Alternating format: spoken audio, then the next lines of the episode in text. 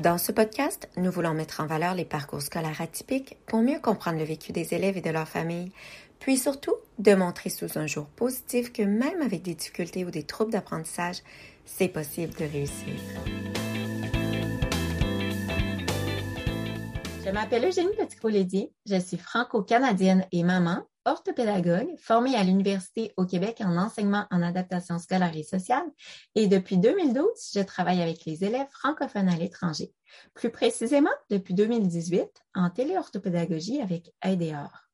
Nous faisons voyager les pratiques d'enseignement et d'apprentissage efficaces pour permettre de mieux comprendre tous les élèves et de les amener à atteindre leur plein potentiel. Aujourd'hui, nous recevons Éléonore Sanson qui va nous parler de son parcours avec de l'anxiété de performance. Bonjour Éléonore, comment ça va? Bien. merci beaucoup de participer à notre podcast aujourd'hui. Ben, ça fait plaisir. Je trouve tellement que c'est une belle idée. Est-ce que tu peux nous euh, te présenter? Je m'appelle Eleonore, j'habite à Québec, euh, j'ai 20 ans maintenant. Euh, présentement, je suis au cégep. je ne sais pas s'il y en a qui savent c'est quoi le cégep. En fait, c'est juste au Québec qu'on le fait. Mais c'est comme un programme qu'on fait avant de rentrer à l'université. Donc, notre secondaire se fait en cinq ans au lieu de peut-être deux, trois ans de plus. Puis ces deux, trois ans de plus-là, on les fait à ce qu'on appelle le cégep.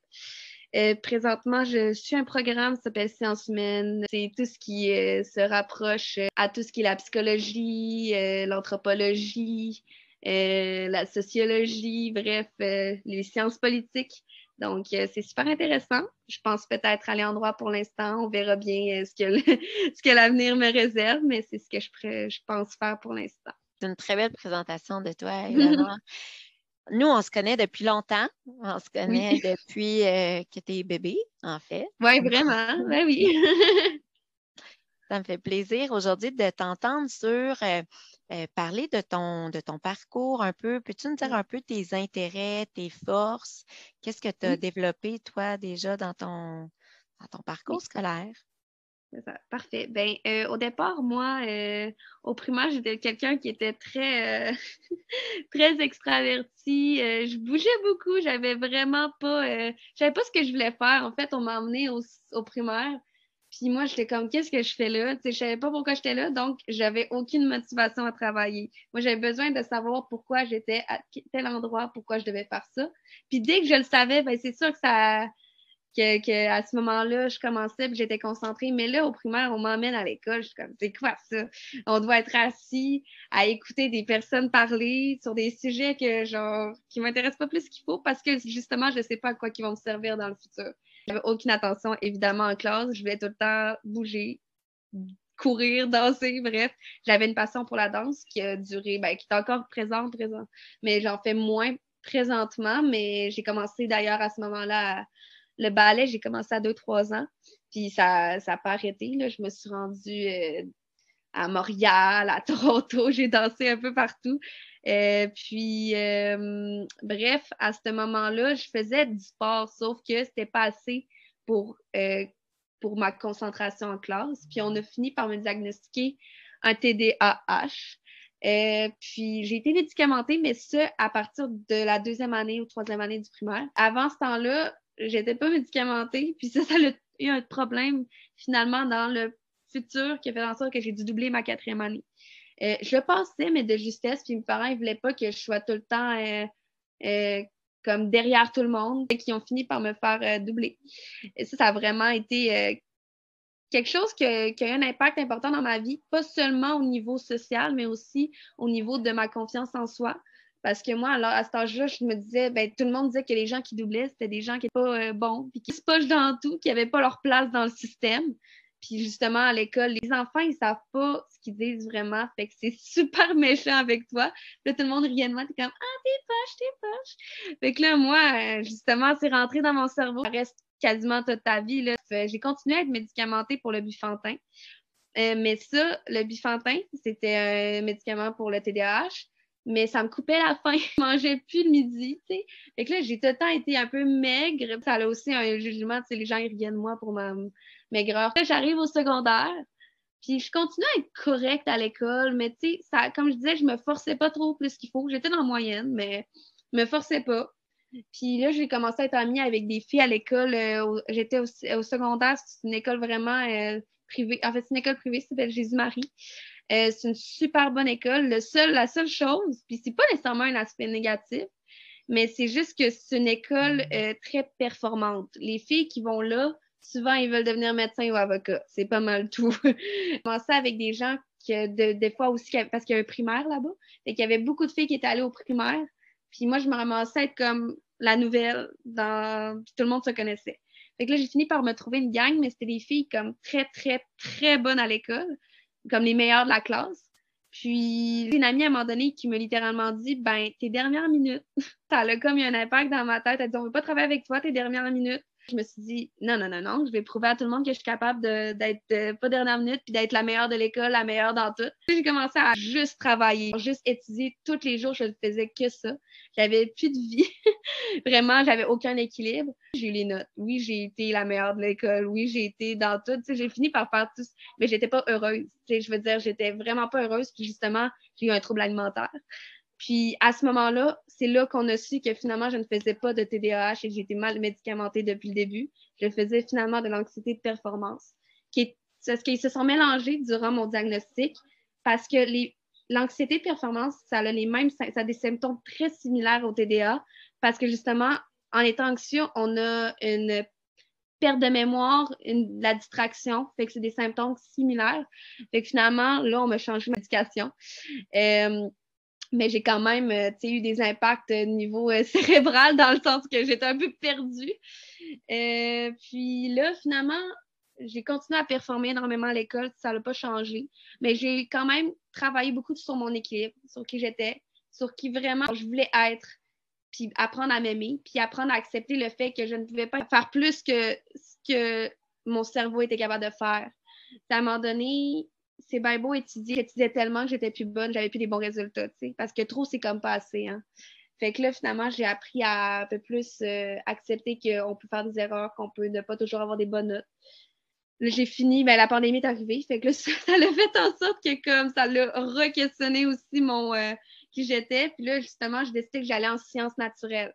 J'ai changé de programme. J'ai été en sciences humaines. Ça n'a pas fonctionné non plus. J'ai trouvé un programme, communication, lettres et arts, qui mixait la communication, le cinéma, euh, la photographie, c'est des choses que j'aimais, mais, mais c'est pas pour moi. Fait que là, je suis retournée finalement en sciences humaines parce que je me suis dit, je peux pas vivre dans une société sans avoir un diplôme d'études collégiales.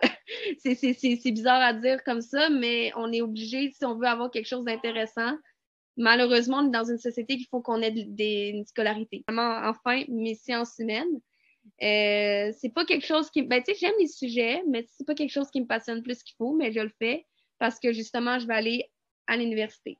L'université, ça a été quelque chose de compliqué à savoir parce qu'on arrive à 20 ans, il faut qu'on décide quasiment de toute notre vie. C'est quelque chose que j'ai de la misère à comprendre, mais on est comme on est là-dedans.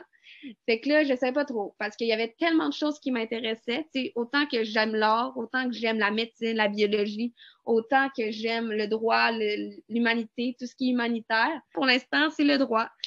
Euh, j'ai un frère qui est en droit présentement, donc c'est sûr que ça m'a guidé. Puis lui me dit, je te vois vraiment en droit. Euh, j'ai beaucoup de complications, mais juste en parlant, je me dis, wow, à quel point j'ai avancé. Fait que ça ressemble à ça. On perd pas espoir. Comment tu as pu justement avancer? Est-ce que tu as euh, quel type de soutien tu as eu? Ben oui, mais, c'est ça.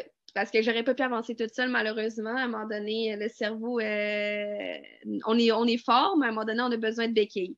Euh, fait évidemment, il y a eu les médicaments, mais il y a aussi eu des spécialistes. Vu que j'étais enfant, c'était pédopsychiatre. C'était plus pour ma maladie niveau alimentaire, mais ça a été, tu sais, ma maladie alimentaire, mon trouble alimentaire, était lié à mon anxiété. Fait que on a travaillé mon anxiété plus que d'autres choses. Ben, pour ma famille, parce que justement, on n'en parle pas assez, mais c'est très éprouvant pour une famille. Puis les maladies mentales, justement, le monde, il pense connaître ça, mais tu peux pas le savoir c'est quoi si t'as pas eu ça dans ta vie. C'est triste à dire, mais tu peux pas comprendre c'est quoi une maladie mentale sans l'avoir eu. Tu peux penser la comprendre juste parce que tu lis des affaires sur Internet, mais ce que l'Internet dit, justement, c'est tellement minime par rapport à ce que la personne vit. Mes parents, ils voyaient un une travailleuse sociale super fine qui a aidé à trouver des astuces euh, pour euh, m'aider, exemple, en état de crise ou tout simplement pour améliorer le climat familial. Parce qu'il y avait aussi mon frère qui vivait avec ça. Puis justement, il y avait plein de monde qui vivait dans la famille, puis qui le voyait, mais il, il voulait aider, mais il comprenait pas c'était quoi. Fait que ça, ça l'a aidé. Après ça, je voyais une psychologue. Psychologue, elle m'aidait plus avec mes TOC, troubles obsessifs compulsifs. Elle m'aidait plus avec euh, des méthodes pour euh, diminuer l'anxiété. Euh, puis sinon, je voyais une nutritionniste. Mais tu sais, ça, c'est plus niveau euh, trouble alimentaire. Mais j'ai vu aussi un neurologue, j'ai vu un ergothérapeute parce que justement, j'avais plus d'équilibre dans toutes les sphères de ma vie. Niveau familial, niveau ami, niveau amour, niveau école, niveau professionnel. Et elle m'a aidé. Aussi niveau sport, parce que je faisais plus de sport. C'était comme la chose que je faisais le plus avant. Euh, fait que bref, elle m'a aidé aussi à ce niveau-là. Puis le, neuropsy, lui, euh, il m'a aidé finalement à diagnostiquer ce que j'avais au départ qui n'était pas de un TDA. Fait que, puis ça, j'en avais vu un déjà à la base avant pour me diagnostiquer mon TDA. Fait que c'est toujours important, euh, je pense, quand on ne sait pas qu'est-ce que notre enfant a. Est-ce que tu as développé des stratégies pour réussir parce que là, tu parles quand même d'avoir eu vécu des difficultés par ton anxiété de performance. Puis là, tu es au cégep, tu vas aller à l'université. Donc, comment tu t'en sors aussi bien? Ben, dans le fond, la chose que je fais le plus, c'est écrire. Donc, euh, je me fais vraiment des horaires. Euh, puis, je fais pas juste mettre comme, par exemple, travailler, étudier pendant tel nombre de temps. Je prends des pauses. Parce que je prends des pauses, puis aussi des moments pour dormir ou des moments, j'appelle ça des moments nounou, le doudou, où je suis comme juste, je repose mon cerveau. Sinon, je planifie énormément. Il faut faire des planifications. Puis s'il y a un imprévu, s'il faut mettre nos imprévus, tu sais, moi, je mets des imprévus parce qu'il y en a toujours bien, à ce moment-là, à ces imprévus-là, tu mets les moments que tu n'as pas pu, exemple, qu'il s'est passé quelque chose dans ta vie ou que tu as, manqué de temps, ben, tu les mets à ce moment-là. Fait que, j'ai quand même eu beaucoup de stratégies de planification, de méthodes d'études.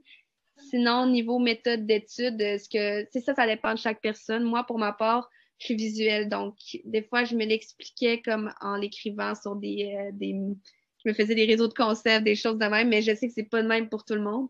Sinon, à un moment donné, je me l'expliquais tout simplement la matière comme si j'étais le professeur. Tu il y a, des méthodes, mais le plus important, c'est vraiment d'avoir un équilibre. Pas juste étudier, puis ça, des fois, c'est l'erreur que les gens font. Il faut que tu aies juste, parce que si tu étudies trop, c'est comme si tu n'étudiais pas. Parce qu'à un moment donné, ton cerveau, il arrête tout simplement d'écouter ce que tu dis le sommeil. tellement important, avoir des l'activité physique, avoir des moments avec tes amis, ta famille. Moi, mon erreur, c'est que je faisais juste une chose alors qu'il fallait que j'en fasse trois, quatre. Moi, c'est ce que j'ai appris à faire. Puis ça va tellement mieux. Là. Je veux dire, non seulement mon, mon, cerveau est mieux, mais moi, je me sens mieux, puis je suis plus apte à être concentrée par la suite. Pour ceux qui nous écoutent et qui ne connaissent pas l'anxiété de performance, comment tu définirais ça? C'est plus complexe que ce que je veux dire, mais en gros, c'est euh, quelqu'un qui va jamais sentir qu'il en fait assez. Donc, euh, ça peut se manifester par euh, l'école, mais c'est pas juste l'école, ça peut être aussi au niveau sportif, ça peut être au niveau, ben, il y en a plusieurs niveaux, mais exemple, pour l'école, c'est exemple, tu as une note. Tu étudié pour quelque chose, tu vas étudier énormément, énormément, énormément t'arrives, t'as genre 90, mais t'es déçu. C'est jamais assez pour toi. Fait que là, tu vas essayer d'avoir 95, 95. Là, t'as 100% Là, après 100% t'es comme, t'es content, t'es très heureux, mais il y a un vide quand même toujours permanent. Fait que là, tu vas vouloir toujours avoir des 100, des 100, des 100 partout. Pour le sport, par exemple, c'est tu vas avoir la médaille d'argent. C'est pas assez pour toi.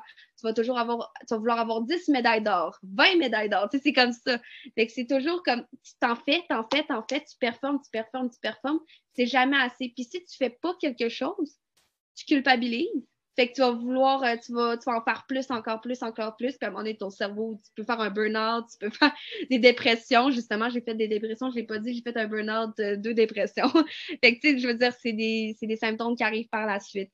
Fait que c'est important vraiment l'équilibre. Si on n'en parle pas assez, on en dit l'équilibre, l'équilibre, mais le monde, des fois, ils savent pas trop c'est quoi. J'ai vu des gens, des, des spécialistes qui me faisaient comme euh, le dessin il y a famille, euh, amour, vie professionnelle, sport. Puis tu dois avoir 25-25 euh, dans chaque. Et moi, c'est ma quête de vie. Là, maintenant, je veux avoir un équilibre. Puis l'équilibre, tu vas devoir le travailler toute ta vie. C'est difficile de l'avoir.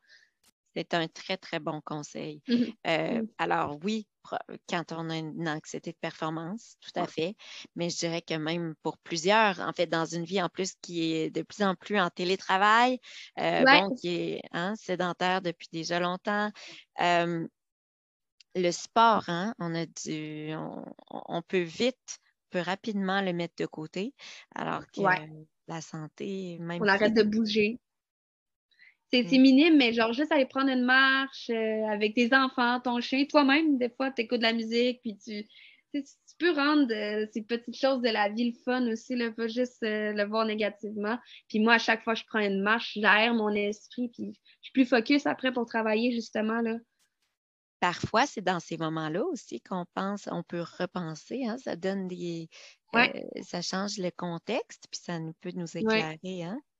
Hey, c'est Mm. drôle qu'on parle de ça, mais justement, des fois, euh, quand j'étais en sciences naturelles, par exemple, puis je trouve pas la solution à un problème mathématique ou à une formule en chimie, bio, je vais marcher ou juste dormir, puis je trouve la, je trouve la, la solution dans mon cerveau. Parce que pour ma part, moi, je je suis tellement pas bien quand je fais rien. Des fois, de rien faire, effectivement, ou de dormir, hein, on peut se sentir coupable de Ouais. dormir, hein, ça fait ça. Vraiment. Hey, ben, quand j'étais vraiment dans mon pic d'anxiété de performance, je me levais à 5 heures du matin. Je travaillais, j'étudiais à 5 heures du matin, puis je me couchais à 10, 11 heures, des fois même minuit. Fait que j'avais un 5 heures de sommeil. Comment tu penses vraiment que mon cerveau était capable de réfléchir? Quasiment 12 heures de- d'études par jour, là. Ah, puis j'étais au secondaire, là. C'est- C'est c'est pas Mm. normal. Tu as mentionné que tu avais une force pour la danse. Oui. Euh, comment tu as pu l'utiliser?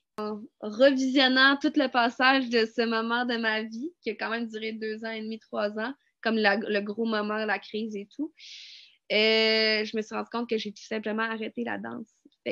La source de vie, ce qui me faisait vivre, ce qui me faisait rêver, euh, j'ai complètement arrêté. Puis justement, quand ça a commencé à mieux, à mieux aller, c'est quand j'ai recommencé à en faire. Quand j'ai recommencé à faire. Mais après ça, j'ai fait du yoga parce que la danse, j'aimais ça, mais à un moment donné, j'avais comme atteint le niveau que j'aimais de la danse. Je voyais plus de défis. J'aimais encore, mais c'est comme j'avais plus la passion que j'avais à l'époque. J'ai un peu recommencé à en faire pour moi personnellement chez moi. Puis, tu sais, juste des fois danser, c'est le fun chez soi. Mais j'ai commencé le yoga à ce moment-là pour aussi méditer, tu sais, comme euh, apprendre à respirer. Le monde, des fois, ils trouvent ça drôle. Ils sont comme, ah, ouais, on va respirer. Mais vraiment, ça l'aide tellement. Quand on dit, quand on se le fait dire, on dirait qu'on on trouve ça un peu insignifiant. Mais je l'ai fait, puis moi, j'étais vraiment sceptique. Mais en le faisant, en méditant, en faisant du yoga, j'ai tellement appris à contrôler mon stress, mes énergies. Puis ça m'a tellement aidé c'est de même que j'ai comme réintégré euh, ce sport-là. Et tu as d'autres passions aussi? Tu fais de la Oui. photo? Oui, ben ça, c'est ça. C'est des passions qui sont aussi apparues un peu plus tard après parce que je me suis dit, si on n'a pas de passion aussi, comment on peut vraiment bien fonctionner? Parce qu'on n'a plus vraiment de raison de vivre dans un sens.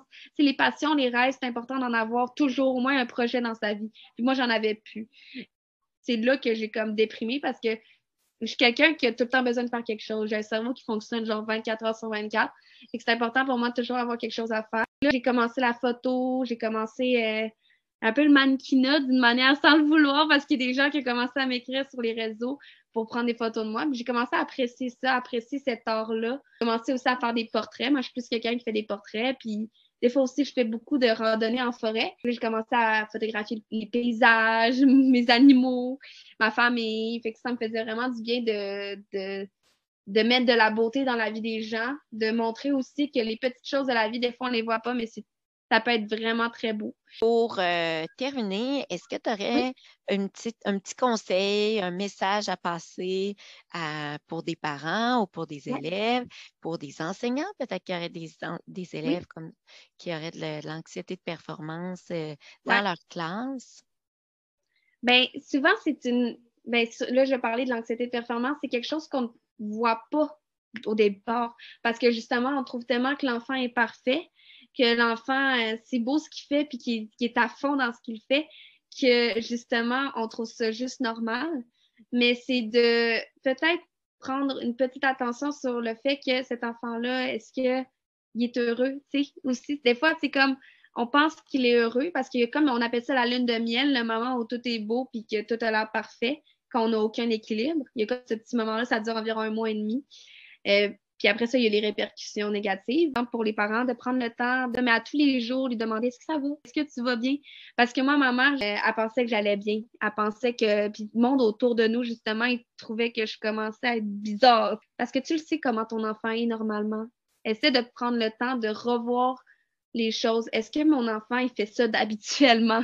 Est-ce que, parce que souvent, à un moment donné, on le voit pas, mais juste en prenant un recul, puis en réfléchissant, est-ce que les professeurs, ben, c'est sûr que c'est plus difficile des fois, mais on le remarque en classe, souvent les symptômes. L'enfant, il peut être plus, euh, plus stressé en classe vis-à-vis quand il reçoit son examen, par exemple. Donc, de prendre une attention particulière aux gens qui reçoivent leur examen et qui sont extrêmement anxieux.